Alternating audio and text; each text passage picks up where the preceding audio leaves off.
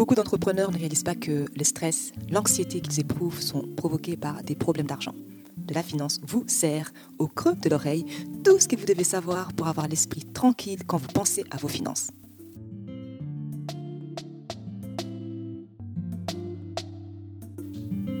Hello tout le monde, bienvenue sur le podcast de la finance, mais pas que. Nous aidons celles et ceux qui ont l'esprit d'entreprendre à se libérer du stress provoqué par l'argent et à bâtir de la richesse. Je suis Solange Baboy, consultante financière spécialisée en gestion d'argent. Aujourd'hui, je vais partager avec vous 5 astuces pour réussir financièrement dans votre business. C'est basé en fait sur les questions que nous avons reçues des différents entrepreneurs comme toi. Alors prends des quoi noter et euh, viens faire les pleins de tips pour briller dans les finances de ton business. C'est parti. La première question que nous avons reçue est la suivante. Quel conseil donner à une entreprise qui connaît une croissance rapide? Cela semble euh, parfois hors des contrôles. Alors, il faut savoir que la première cause d'échec euh, des petites euh, entreprises est les problèmes d'argent dus aux dettes et aux impôts. La deuxième raison est les succès. Tu peux grandir trop vite et dépasser tes ressources, et cela peut tuer ton entreprise. Il y a principalement trois domaines des préoccupations, les ressources humaines, la technologie et l'argent. Commençons par euh, tes ressources humaines. N'accepte jamais plus de contrats plus de travail que ton personnel est capable d'absorber. Si tu n'as pas assez de personnel pour bien traiter et honorer toutes les demandes, tes clients seront mal servis et tu vas tuer ta poule aux œufs d'or. Deuxième chose, si la technologie n'arrive pas à suivre, si elle n'est pas au point, comme par exemple ton serveur, ton site web, ton service téléphonique, tes outils de gestion des clientèles ou quoi que ce soit qui touche à l'opérationnel, tu vas également te casser les dents. Et enfin, l'argent. Les manques d'argent du point de vue de liquidité, cash, trésorerie, va te frapper à tous les coups. Notre conseil en tout cas est d'être la tortue, pas le lièvre, et de prendre ton temps. Comme on dit, à chaque jour suffit sa peine. Il se peut que tu aies à refuser un contrat ou deux, et ce n'est pas grave. Tous les gros contrats ne sont pas une bénédiction forcément. En fait, si tu n'es pas prêt à les gérer, ils peuvent te faire couler. Donc, fais les choses à ton rythme. Lorsque le contrat arrivera, alors tu seras prêt. La deuxième question que nous avons reçue est la suivante. Devrions-nous prendre du matériel des bureaux en leasing ou l'acheter?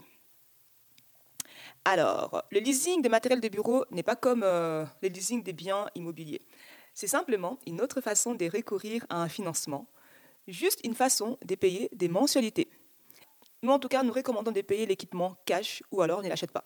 Il y a beaucoup de bons équipements d'occasion que tu peux euh, avoir à des prix incroyablement bas et si tu cherches une autre bonne raison pour éviter le leasing location, que dirais-tu de celle-ci? Lorsque tu achètes de la technologie, elle est obsolète dès que tu la sors de la boîte 100% du temps. Tu n'aimerais pas te retrouver euh, coincé dans le leasing de quelque chose qui est quasiment désuète avant même de l'utiliser. Troisième question que nous avons reçue. Je suis consultant business depuis 9 ans et j'envisage de former un conseil d'administration informel pour obtenir des conseils. Dois-je les payer? Si oui, est-ce que ça vaut les coups chaque fois que tu fais appel à des externes pour apporter un regard neuf à ton entreprise, c'est super précieux. Est-ce qu'il faut les payer? Si l'information en vaut la peine, absolument.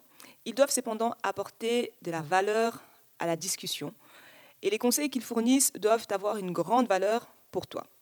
Il doit en fait euh, découler de ces discussions, donc des grandes idées, et une responsabilisation à la suite vraiment de ces échanges. La quatrième question que nous avons reçue est la suivante. J'ai une entreprise informatique et j'ai facture mes clients le même taux horaire depuis 4 ans. Pensez-vous que je devrais l'augmenter? Et si oui, combien? Voici donc notre réponse.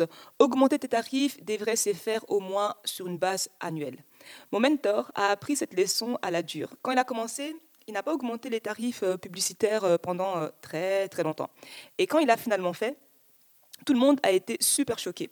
Et maintenant, comme il ne veut plus fâcher qui que ce soit, il les augmente chaque année. En ce qui concerne le montant d'augmentation, ben, regarde un peu ce que tes concurrents facturent. Tu ne peux pas trop dépasser tes concurrents à un niveau tel que tes clients ne voient plus en fait la valeur de leur euh, relation personnelle avec toi. Donc, augmente tes tarifs d'un montant qui est raisonnable pour toi et tes clients. La dernière question, cinquième question que nous avons reçue est la suivante. Existe-t-il une règle empirique unique ou standard pour déterminer les pourcentages des frais de personnel brut dans une entreprise?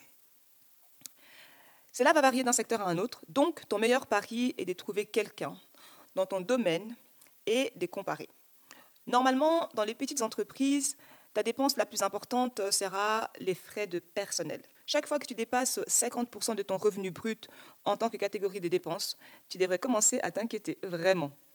Les devoirs pour aujourd'hui est que si toi aussi tu as des questions concernant la gestion de ton business, tu peux tout simplement euh, soit les poser dans le groupe Facebook de la finance, mais pas que, ou alors nous envoyer un email à contact@delafinance.com et on se fera un plaisir de répondre à ta question, soit directement par email ou soit euh, lors d'un épisode des podcasts.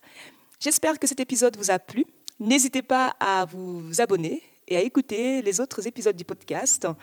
Je vous retrouve au prochain épisode. En attendant, prenez bien soin de votre argent et que la paix financière soit avec vous. Bye Pour que l'argent ne soit plus une source de stress, apprendre à gérer grâce à de la finance.